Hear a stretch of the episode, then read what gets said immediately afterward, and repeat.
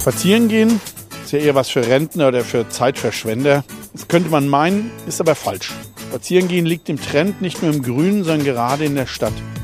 Wer Mainz wirklich kennenlernen will, der nimmt sich Zeit und erkundet Straßen, Gassen und Plätze zu Fuß. Warum Mainz so aussieht, wie es heute aussieht, die VRM-Hörspaziergänge erzählen es. Und noch ein kurzer technischer Hinweis. Der Hörspaziergang kann jederzeit auch gestoppt werden. Hallo und willkommen zur 29. Folge der Hörspaziergänge durch Mainz, dem akustischen Ableger unserer AZ-Serie Stadtspaziergänge. Mein Name ist Michael Bermeitinger, Redakteur der Allgemeinen Zeitung und Autor der Serie. Und wie immer steht mir meine Kollegin Theresa Eickhoff zur Seite, die unseren Podcast produziert. Heute nun der dritte Teil unseres mehrteiligen XXL Stadtrundgangs, für den wir Orte und Plätze, die durchaus schon mal in anderen Rundgängen vorgekommen sind, mit neuem vereinen. Die beiden ersten Folgen in den letzten zwei Wochen führten uns vom Schillerplatz über den gesamten Kestrich zum Gautor und von dort hinunter in die Altstadt zum Weihergarten und bis zum St. Rochus-Spital. Heute geht es nun am Rochus weiter und kreuz und quer durch die Altstadt. Wie weit wir kommen, nehmt euch Zeit und lasst euch überraschen und schon nächste Woche geht es weiter mit dem vierten Teil und vielleicht hängen wir noch Nummer 5 dran. Meins ist nicht riesig, aber riesig spannend. Wir stehen jetzt vom Hauptportal des Rochus-Spitals, also dort, wo unsere letzte Tour geendet ist. Wir gehen jetzt ein paar Meter weiter zur nächsten Straßenecke, dort, wo die Kartäuser Straße einmündet und folgen ihr nach links bis zur nächsten Ecke. Dort bleiben wir links vom Eingang zum Goldstein stehen, eines der älteren, immer noch bestehenden Lokale der Gegend. Die war noch bis weit in die 70er eine echte Schmuddelecke. Heruntergekommene baufällige Häuser, die aber bei vielen Studenten beliebt waren, weil man hier sehr billig wohnen konnte. Wenn auch ohne Bad und Klo und nur mit einem Kohleofen. Dafür gab es hier aber auch schon eine teils wüste Kneipenszene, zu der etwa das Goldstein hier links auf der Ecke zur Schönbornstraße gehörte. Hier wurde gesoffen, gekifft und man fand immer jemanden, der was zum Rauchen hatte, vielleicht auch einen Trip meiner Kenntnis nach, aber keine harten Drogen. Zu den regelmäßigen Besuchern gehörte dennoch die Drogenfahndung aber vielen ist das Goldstein aus jenen Tagen in guter Erinnerung geblieben, wegen der Atmosphäre im Garten, der Musik. Denn solche Kneipen für Studenten und junge Leute waren Anfang der 70er noch eine Seltenheit. Oft ging man in dieselben Eckkneipen wie die Alteingesessenen, wo Heimwehlieder von Freddy liefen oder auch Schlager aus der Hitparade. Hier im Garten des Goldstein ließ sich übrigens Reinhard May vom Mainzer Fotografen Viktor Brüchert ablichten. Der junge Mainzer machte mit dem Berliner Liedermacher, der damals regelmäßig im Unterhaus gastierte, in der Altstadt eine ganze Fototour und zwei dieser Fotos zieren auch das Cover der LP Reinhard May Live von 1971. Das schwarze Doppelalbum war sein Durchbruch. Und von dieser Fototour gibt es ein wunderbares Foto, wie Reinhard May mit seiner Gitarre auf dem Geländer oberhalb der Treppe zum Goldsteingarten sitzt. Wir queren jetzt die Schönbornstraße und gehen die Kartäuserstraße weiter entlang bis zum Kartäuser Hof mit dem Restaurante Al Cortil. Das Straßenkreuz hier ist erst um 1860 entstanden, denn vorher waren hier bis vor zur Augustinerstraße die alten historischen Kartäuserhöfe. Die waren sowas wie die innerstädtische Niederlassung des Kartäuserklosters draußen vor der Stadt am Michelsberg unterhalb vom heutigen Volkspark. Nach der Auflösung aller Klöster 1803 wurden die Gebäude anderweitig genutzt, bis sie dann der Kartäuser Straße weichen mussten. In den Häusern Nummer 8 bis 12 rechts von uns, da war bis 1923 das Polizeiamt, also das Mainzer Polizeipräsidium, bis es in den Dahlberger Hof in der Klarastraße, Ecke Emmerandstraße zog. Nur die Kripo, die blieb bis 1930 hier. Wir kommen jetzt an die Nummer 14 und bleiben dort stehen. Und dieses Haus mit dem großen Hoftor ist das einzige giebelständige Haus der Straße. Es entstand vor 160 Jahren aus Teilen des alten Klosterhofs und fast genauso lange gibt es hier schon Gaststätten. Die alten Gebäudeteile wie die Zisterne mit ihrem tiefen gemauerten Schacht, der Hof mit dem schönen Bruchsteinmauerwerk und der hohe Gewölbekeller verleihen dem Lokal eine besondere Atmosphäre. Seit etlichen Jahren nun schon bietet das Alcortile hier feine italienische Küche. Wir sollten nun die Gelegenheit nutzen und einfach einmal die Straße betrachten, die sich heute immer noch in der Gestalt des 19. Jahrhunderts zeigt. Drei- bis vierstöckige, draufständige Wohnhäuser bilden eine harmonische Front, sind dabei aber durchaus vielfältig gestaltet und von einer für die damaligen Verhältnisse in der südlichen Altstadt eher ungewöhnlichen Vornehmheit. Klassizistische und neugotische Elemente, etwas Neurenaissance, geschliffener Granitputz und Sandstein, Erker, Gesimse und sogar das einzige in Mainz noch erhaltene Belvedere am Haus Nummer 9 lassen das Innehalten hier lohnen. Einfach mal den Blick schweifen lassen. Nähere Erläuterung bietet die von mir außerordentlich geschätzte Denkmaltopographie der Stadt Mainz, der Band 2.2. Wir gehen jetzt weiter und treffen uns vorn an der Ecke zur Augustinerstraße wieder. Beim Blick links und rechts in die Augustinerstraße sieht man rasch, dass sie rechts von uns, also stadtauswärts, deutlich enger wird. Das ist die ursprüngliche Breite des Straßenzugs, der in den 1860ern verbreitert wurde, als hier für den Durchbruch der neu angelegten Kartäuserstraße die Kartäuserhöfe abgerissen wurden. Noch ein paar Takte zur Augustinerstraße selbst. Sie war jahrhundertelang die einzige Ausfallstraße nach Süden, denn weiter geradeaus hinter der Neutorstraße noch, da lag das Neutor, das einzige Stadttor in diese Richtung. Die Rheinstraße wurde ja erst 1930 zur durchgehenden Straße und bis dahin wälzte sich der Verkehr hier durch. Dazu fuhr hier seit 1883 auch noch die Straßenbahn. Die kam vom Leichhof und fuhr weiter Richtung Weisenau. In der Augustinerstraße mal zweigleisig, mal eingleisig, wie hier rechts in der Engstelle. Die Straßenbahn musste 1963 verschwinden und 1979 wurde die Augustinerstraße schließlich zur Fußgängerzone. Da waren die Straßen und das Viertel längst im Wandel begriffen, auch die Gastronomie. Die traditionellen Kneipen für die Bewohner des Viertels wandelten sich in Bistros, Szenekneipen. Schräg rechts gegenüber in der Nummer 22 etwa, die jetzt schon viele Jahre eingerüstet ist, da war früher der schöne Brunnen. Eine eher normale Kneipe, die dann ab den frühen 80ern zum Bistro wurde. Wir gehen nun nach rechts bis zur nächsten Einbindung auf der linken Seite. Das ist dann die Weintorstraße. Was sich ab den 70er noch etablierte, das waren die Stehpizzerien, also italienische Imbissläden sozusagen. Die erste war Pizza Pa, weiter vorn rechts, in der Nummer 9. Dann kam Pizza Pepe, aber an anderer Stelle als heute und dann gab es noch die Stehpizzeria Capri. Heute ist noch Pepe übrig, aber bevor er hier rechts von uns in der Nummer 21 heimisch wurde, gab es dort eine der wenigen Mainzer Hausbesetzungen.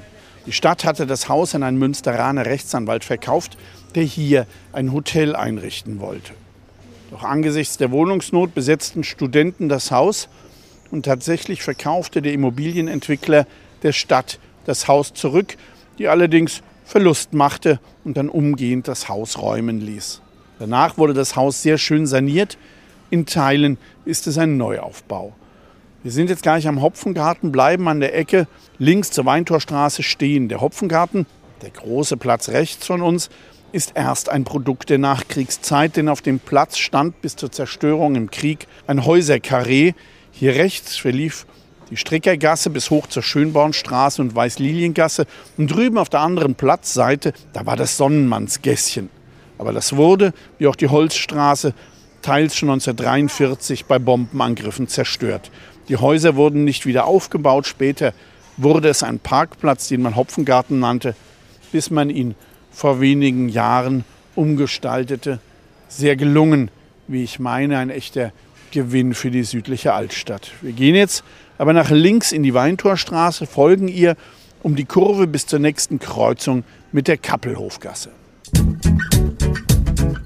Die Weintorstraße ist eine lange gewundene Straße, die von hier bis ans Rheinufer führt. Früher hieß sie Zuchthausgasse, weil weiter unten auf halbem Weg zur Rheinstraße früher eben das Zuchthaus lag. Hier links von uns der hohe Turm, das ist das Haus zum Stein im Kern, das älteste erhaltene Wohnhaus der Stadt und auch einer der seltenen romanischen Wohntürme in ganz Deutschland, immerhin 850 Jahre alt. Dass es im Kern das älteste Wohnhaus ist, bedeutet, dass es immer wieder umgebaut wurde, viele Teile auch nicht mehr original sind.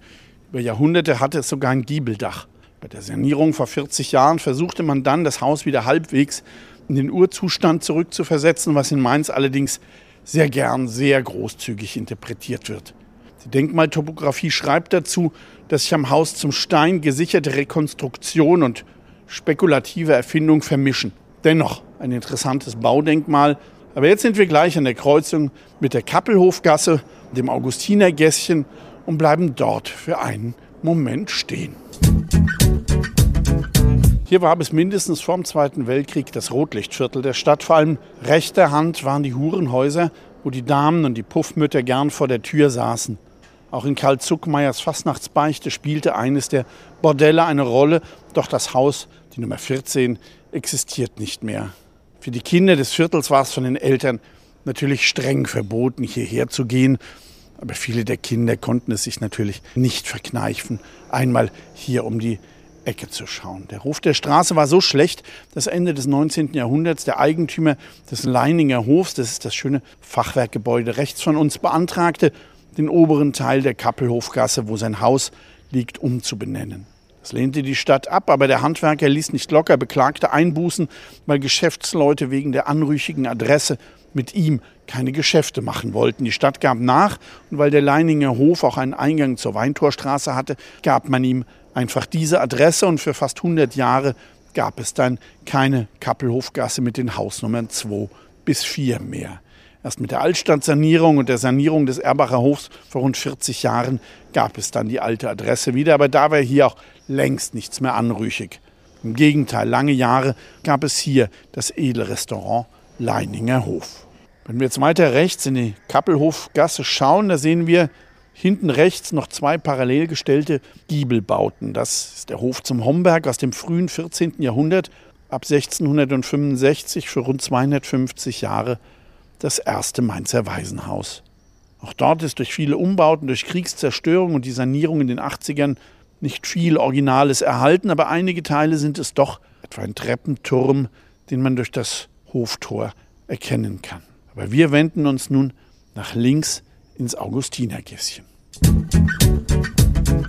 Das Augustinergässchen, das gleich einen kleinen Bogen, später einen scharfen Knick nimmt, ist eine der ältesten erhaltenen Strukturen in der Altstadt. Hier wandelt man auf den Spuren des Mittelalters. Es gibt Durchgänge, es öffnen sich kleine Plätze und auch Räulchen, wie man einst die sehr schmalen Durchgänge zwischen den Häusern nannte. Von denen aber nur wenige erhalten sind, etwa noch zwischen Rochus und Schönbornstraße. Das Haus links neben uns, die Nummer 6, das ist ein alter Hofkomplex, der aus ehedem zwei selbstständigen Höfen besteht. Darin ist ein bedeutender gotischer Steinbau erhalten, der zu den wenigen in dieser Form erhaltenen Profanbauten seiner Zeit in Mainz gehört. Nach dem Knick gehen wir nicht geradeaus zur Augustinerstraße, sondern nach links und dann wieder scharf rechts in der Augustinerreul, um einmal zu sehen, doch ein Stück zu fühlen, wie dieses alte Mainz denn so war. Nicht nur barock und schön, sondern auch dunkel, eng und muffig. Einerseits schön, dass solche Strukturen dank der Altstadtsanierung erhalten geblieben sind, aber ebenso schön, dass solche engen, dunklen Gassen heute die große Seltenheit sind. Wir treffen uns dann vorne an der Augustinerstraße wieder und bleiben dort kurz stehen. Wir stehen jetzt an der Einmündung der Augustiner Reul in die Augustinerstraße und blicken mal kurz leicht schräg nach links zur Adlerapotheke. Nicht die älteste, aber eine der ältesten Apotheken und damit Geschäfte von Mainz. Das Gebäude mit den schönen Ladenarkaden stammt von 1696 die Apotheke ist nur 20 Jahre jünger. Über dem Eingang das Hauszeichen ein vergoldeter Adler.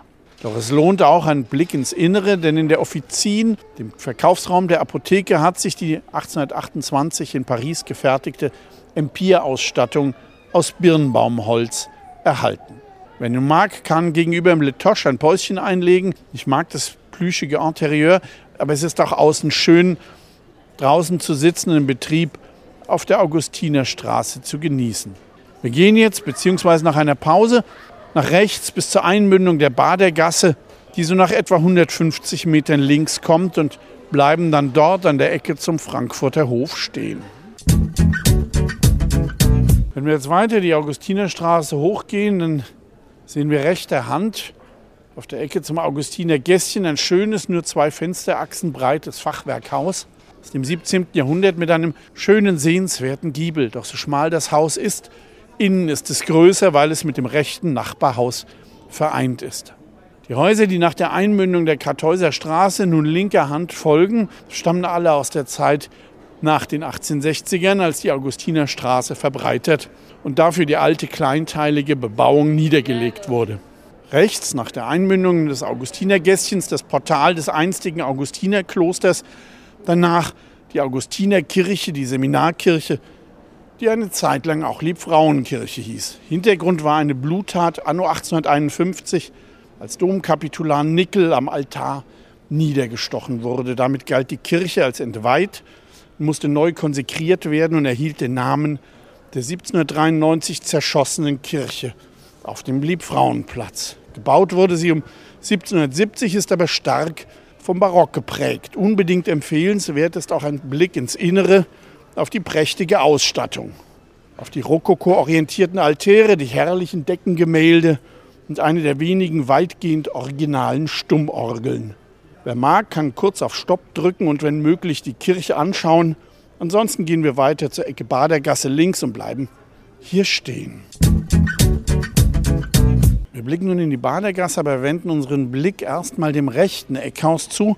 Das ist der Frankfurter Hof. Genauer gesagt blicken wir hier auf den Vorderbau von 1893, denn der eigentlich historische Saalbau von 1841, der liegt dahinter entlang der Badergasse bis zur Schönbornstraße. Allerdings stehen von ihm auch nur noch die Außenmauern. Dieser Saalbau war im 19. Jahrhundert ein wichtiger Veranstaltungsort für die aufkommenden politischen Bewegungen jener Zeit, der Arbeiterschaft, der Sozialdemokratie, des Liberalismus und auch des politischen Katholizismus. Er war Schauplatz des ersten deutschen Katholikentags anno 1848 und vorher schon die Wiege der Mainzer Saalfastnacht, als die katholische Casino-Gesellschaft, der das Gebäude gehörte, die Regeln für Sitte, Moral und Kritik an der Kirche verschärfte, da suchte der MCV mit seinen Sitzungen das Weite. Den Zweiten Weltkrieg überstand der Frankfurter Hof fast unbeschadet. Erst zogen dann ausgebombte Geschäfte ein, bis ihre Läden wieder aufgebaut waren. Und 1951 wurde im Saal das Casino-Kino mit 500 Plätzen eröffnet. Anfang der 60er wurde das Kino dicht gemacht und in den 70ern wollte die Stadt den Frankfurter Hof sogar abreißen. Doch der Bürgerprotest war heftig und der in Sachen öffentlicher Meinung hochsensible OB Jockel Fuchs änderte rasch seine Meinung. Der Frankfurter Hof war gerettet und begann sein mittlerweile sechstes Leben als Kulturwohnzimmer der Mainzer. Auf der anderen Ecke zur Badergasse das Sockeneck, das im weiteren Sinne auch was mit Kultur zu tun hat, genauer gesagt mit DSDS, mit Deutschland sucht den Superstar.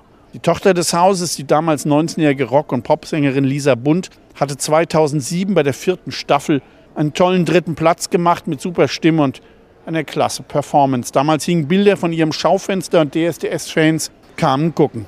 Wir gehen jetzt durch die kurze Badergasse. Jahrelang gibt es hier eine Besonderheit, genauer gesagt im Hof des Eckhauses Augustinerstraße 51, das links von uns in der Badergasse auch seinen Eingang hat. Im Hof wachsen die einzigen Reben der Altstadt, aus deren Trauben bis vor wenigen Jahren noch Wein gemacht wurde. Wenn man nach oben schaut, sieht man die Rebstöcke. Hier bleiben wir mal kurz stehen. Hintergrund war, dass die Reben 1986 besonders viele Trauben trugen und Hauseigentümer Peterson auf die Idee brachten, daraus Wein zu machen. Das hatte der Elektromeister als Schüler bei Küfer Bitsch in der Rochusstraße gelernt und der erste Jahrgang brachte sogar 20 Liter. Doch nach vielen weiteren Jahrgängen gab er das Weinmachen auf, weil ihm eine kleine Kälte fehlte und das mehrere Durchdrücken der Trauben durch eine Kartoffelpresse wurde ihm dann doch zu mühsam. Schade. Ein Haus weiter findet sich das Café Goldjunge von Kim Alina Kölsch, die nach Politikstudium und Arbeit in Brüssel auf Konditorin umgesattelt hatte. Sie lernte beim französischen Patissier im Berliner Nobelhaufhaus KDW, machte ihren Meister und kehrte in ihre Mainzer Heimat zurück. Sie versteht sich trefflich auf die Kunst der Moustörtchen und Tartlets, auf Croissants und Brioche. Wir gehen nun weiter, bis sich links nach zwei historischen alten kleinen Häuschen ein Hoftor öffnet und dort bleiben wir mal kurz stehen.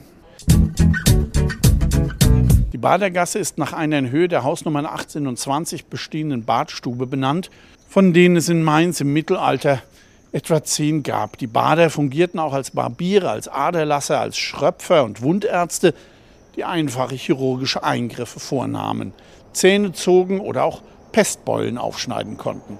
Hier war auch das Zunfthaus der Bader, deren mittelalterlicher Welt der Historienroman Der Bader von Mainz ein Denkmal gesetzt hat. Ein Sittengemälde vom prallen Leben der Badstuben, die auch gesellschaftlicher Treffpunkt waren. Hier wurde gefeiert und geliebt und letzteres auch gegen Bezahlung. Die Verbreitung von Geschlechtskrankheiten machten dann dem Badwesen nach dem Dreißigjährigen Krieg aber den Garaus.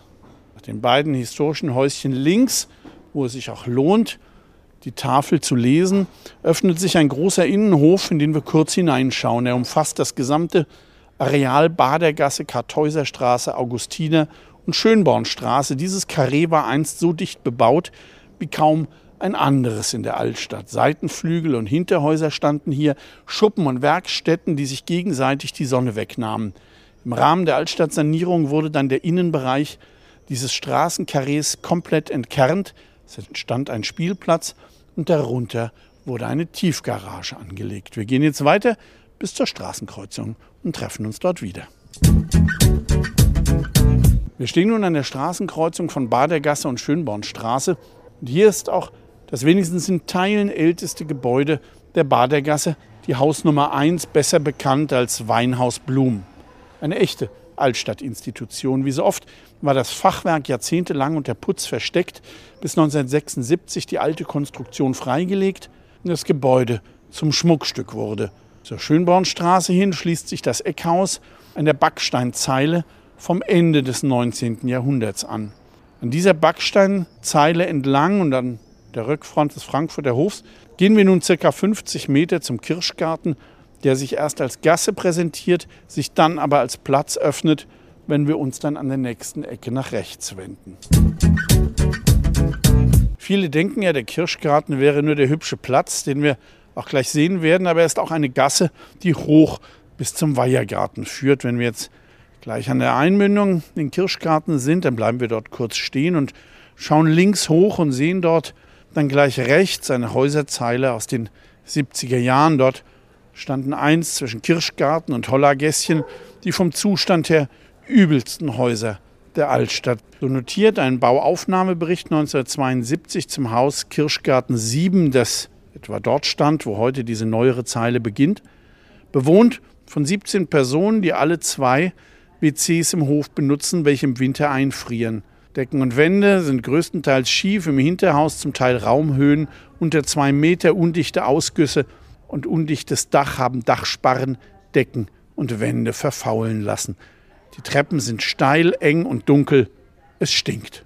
Im Hollergässchen, also auf der anderen Seite der Häuser hier, das gleiche Bild, Decken brechen ein, die Wände werden von Balken gestützt, die Gasse ist teils gesperrt. Da ist kaum was zu retten und so entsteht zwischen Kirschgarten und Hollergässchen eben dieser massive Neubauriegel im Stil der Holzhofbebauung. Mit Vor- und Rücksprüngen in der Fassade, kleinen Geschäften und Dachgauben will man dem Gebäude Kleinteiligkeit und altstädtische Anmutung geben, aber die weit vorspringenden massiven Betonbalkone auf der Seite des Hollergässchens, die zerstören dieses Bild. Der soziale Aspekt wird aber nicht vernachlässigt. 1977 können hier 23 Sozialwohnungen und in dem Solitär gegenüber am Katinka-Zitzweg zum Quartier Mayence nochmals zwölf Wohnungen von Senioren aus der Altstadt bezogen werden. Wir wenden uns jetzt nach rechts im Kirschgarten und gehen zu dem Platz, der wie die Gasse den Namen Kirschgarten trägt. Dort treffen wir uns am Brunnen mit Blickrichtung zur Augustinerstraße. Der Kirschgarten ist zwar sehr alt, wird 1929 das erste Mal erwähnt, aber erst seit Beginn des 19. Jahrhunderts öffnet sich der Platz auf breiter Front zur Augustinerstraße. Vorher ist der Platz von ihr durch die Blasiuskapelle getrennt. Zur Straße gibt es nur einen etwa hausbreiten Durchgang. Ältestes Haus am Platz und ältestes Fachwerkhaus der Stadt überhaupt ist rechts von uns die Nummer 2628, das fast 600 Jahre alte spätgotische Doppelhaus zum Schaffenberg und zur Wilden Gans. Dort hat seit 140 Jahren das Elektro- und Sanitär- und Heizungsgeschäft Schuhe seinen Sitz und es ist das Verdienst von Seniorchef Konrad Schuhe aus dem Gebäude wieder ein echtes Schmuckstück gemacht zu haben. Wie bei vielen anderen Häusern ist das Fachwerk über Jahrzehnte, vielleicht sogar Jahrhunderte unter Putz verborgen, bis Schuhe es 1977 wieder freilegen und auch die Originalfarbfassung wiederherstellen lässt mit roten Balken nebst schwarzen und ockerfarbenen Begleitstrichen und weißen Ausfachungen. Aber das Haus zum Aschaffenberg ist nicht nur architekturgeschichtlich bemerkenswert, es wird 1448 auch im Zusammenhang mit Johannes Gutenberg erwähnt. Der benötigt Die Entwicklung seiner Erfindung viel Geld erhält 150 Goldgulden, die sein Vetter Arnold Geldhus bei zwei Mainzern aufnimmt und als Sicherheit unter anderem die Zinseinnahmen dieses Hauses angibt. Der Schulstein liegt heute in einem Frankfurter Museum. Schue ist aber nicht der Erste, der den Wert der historischen Bauten erkennt. So lässt 1925 der Obermeister der Bäckerinnung Georg Steyer sein Haus Kirschgarten 19 rechts von uns, das an der Stirnseite zwischen Hollergässchen und Kirschgartengasse steht, vom grauen Putz befreien und das Fachwerk mit seinen teils kunstvollen Strebefiguren freilegen. Weitere historische Gebäude in der ganzen Altstadt folgen, etwa rund um den Eisenturm. Und dann wird hier neben uns der Durchgang zum Hollergässchen mit einem Torbogen versehen und 1932 lässt der Verschönerungsverein auch den Laufbrunnen hier neben uns in barocker Form aufstellen. Doch bald ist es damals mit der Verschönerung wieder vorbei, dann kommt der Krieg und später der Niedergang des gesamten Viertels. Wir gehen nun über den Kirschgarten bis zur Augustinerstraße und wenden uns dort nach links, um uns nur ein paar Meter weiter auf der linken Seite in einem Torbogen mit Durchgang wiederzutreffen, am Boxhöfchen. Wir blicken jetzt ins Boxhöfchen, in dem einst die älteste Mainzer Sauerkrautfabrik lag. Das Kraut wurde damals in den weitläufigen Gewölben unter den Treppenaufgängen an der Weißliliengasse hergestellt und reifte anschließend hier um dann als Mainzer Sauerkraut nach ganz Europa geliefert zu werden. Hinten im kleinen Hof ist eines der kleineren Portale des 1962 für ein Parkhaus abgerissenen alten Bischofspalais verbaut. Rechts vom Boxhöfchen das beliebte Café Lillehus, das schon zur Heiliggrabgasse gehört. Links von uns das letzte Haus der Augustinerstraße. Genau dieses Haus, genauer gesagt der Laden, war in der Nacht zum 1. Juni 1966 Schauplatz eines brutalen Verbrechens. Rudolf R. aus Wiesbaden betrieb hier in dem Laden ein Geschäft für Sachen aus US-Beständen, also Parkas und Stiefel, Zelte und Schlafsäcke, Feldkocher und Feldbetten, aber auch Blue Jeans, die damals noch nicht so leicht in Mainz zu bekommen waren. Als der Ladenbesitzer morgens um halb fünf noch nicht daheim war, alarmierte die Ehefrau eine Mitarbeiterin aus Weisenau, die mit dem Taxi zum Geschäft fuhr und dort hinter der Ladentür unter einer Plane ihren Chef fand. Tot. Er hat mehrere Einschüsse, einen Einstich mit der Büroschere und schwere Schädelverletzungen. Die Beute betrug gerade mal 1000 Mark und schon sechs Wochen später wurden die Täter, zwei junge Ingelheimer, festgenommen. Sie hatten mit der Tat geprahlt. Wir gehen nun weiter, links am prächtigen Fachwerkhaus zum Spiegel vorbei, indem wir links der Heiliggrabgasse folgen. Wir gehen bis zum Bischofsplatz und bleiben dort am Denkmal für Bischof Ketteler stehen. Während die größten Teile der südlichen Altstadt hinter dem Dom im Krieg weitgehend von den Bomben verschont wurden, wird die Gegend hier mit Heiliggrabgasse, Bischofsplatz mit der Johannisstraße schwer mitgenommen. Wenn wir gleich den Bogen der Straße nach links folgen, sieht man das an der Freifläche links von uns und an den rechts stehenden schlichten 50er Jahre Bauten. Aufgebaut wurde aber zum Glück das Gebäude gleich rechts in der Kurve am Durchgang zum Leichhof. Ein Gebäude mit einem sehr schönen Eckerker, das im Krieg sehr schwer getroffen wurde. Zum Glück blieb in der Heiliggrabgasse wenigstens die ehemalige Johanniterkommende halbwegs erhalten, die gleich neben dem Bürogebäude auftaucht, das wir gerade passieren. In der Hofeinfahrt des barocken Schmuckstücks bleiben wir kurz stehen. Der Komplex geht zurück bis ins 13. Jahrhundert, als der Orden hier ansässig wurde. Das heutige Gebäude, das seine Verwandtschaft mit dem Deutschhaus, also dem Landtag, nicht verleugnen kann, wurde 1748 vollendet. Doch schon 1802 wurde der Orden säkularisiert, das heißt aufgelöst. So wurde aus der Kommende eine französische Artillerieschule. Später diente es der Festungsverwaltung nach dem Ersten Weltkrieg den Franzosen und hernach ab 1930 den Franziskanerinnen. Es ist also das typische Schicksal vieler Mainzer Gebäude, vor allem der alten Adelspalais und der kirchlichen Bauten, bei denen sich ab dem späten 18. Jahrhundert immer wieder Besitzer, Besatzer und Funktion änderten. Die Franziskanerinnen zeigten ein großes soziales Engagement. Hier gab es ein Heim für stellenlose weibliche Jugendliche, eine ambulante Armenkrankenpflege und eine Stellenvermittlung. 1954, nach der Wiederherstellung des beschädigten Gebäudes, betrieb das Kloster Heiliggrab ein Altersheim hier und ein Mädchenwohnheim. Und für arme Menschen gab es auch ein Mittagessen. 1966 gaben die Nonnen auf, weil ihre Gemeinschaft immer kleiner wurde. 1969 zog das bischöfliche Ordinariat ein. Wir gehen nun zum Bischofsplatz, zum Ketteler-Denkmal. Wenn wir jetzt auf den Platz treten, sehen wir an der westlichen Platzwand das Hertie Parkhaus und davor ein großes historisches Portal. Dieses Portal ist das einzige, was auf diesem Platz noch an das alte Bischofspalais erinnert. Erst fiel es den Bomben und final dem Autowahn und der Ignoranz der katholischen Kirche zum Opfer. Der 1666 errichtete Bau war von einer vornehmen Schönheit, er trug herrliche Spätrenaissance-Giebel, ohne aber von Bauschmuck überladen zu sein. Er baut für den Dom Kustos, residierte hier ab 1802 der Bischof und hier erlebten die Mainzer Bischöfe ab 1933 schwere Zeiten. Besonders Bischof Hugo traf es hart, weil er die NSDAP-Mitgliedschaft als nicht vereinbar mit dem Katholizismus bezeichnet hatte. Das Palais wurde von den Nazis dann immer wieder beschmiert und 1934 krakelten auf dem Bischofsplatz hunderte junge Männer, hängten ihn auf, nieder mit dem Volksverräter. So etwas war früher undenkbar. Schon am 12. August 1942, beim ersten großen Angriff auf Mainz, brannte das Palais vollkommen aus und stand danach fast 20 Jahre als Ruine wie ein Mahnmal am Platz. Das Erdgeschoss war erhalten geblieben, auch einer der Spätrenaissance-Giebel, also genug für einen Wiederaufbau, wenn man bedenkt, dass es etwa vom Schönborner Hof, dem heutigen Institut Français, überhaupt nichts mehr gab. Aber dann wollte Hertie Anfang der 60er genau hier für sein neues Kaufhaus auch ein Parkhaus errichten. Als das Bistum den Verkauf an Hertie verkündete, regte sich zwar Widerstand, aber Stadt und Kirche argumentierten für den Abbruch. Das kann dann mal weg. Welch eine schwere Sünde. Wir sind nun am Ende unserer heutigen Etappe für den XXL Stadtspaziergang angekommen. Nächste Woche geht es schon weiter.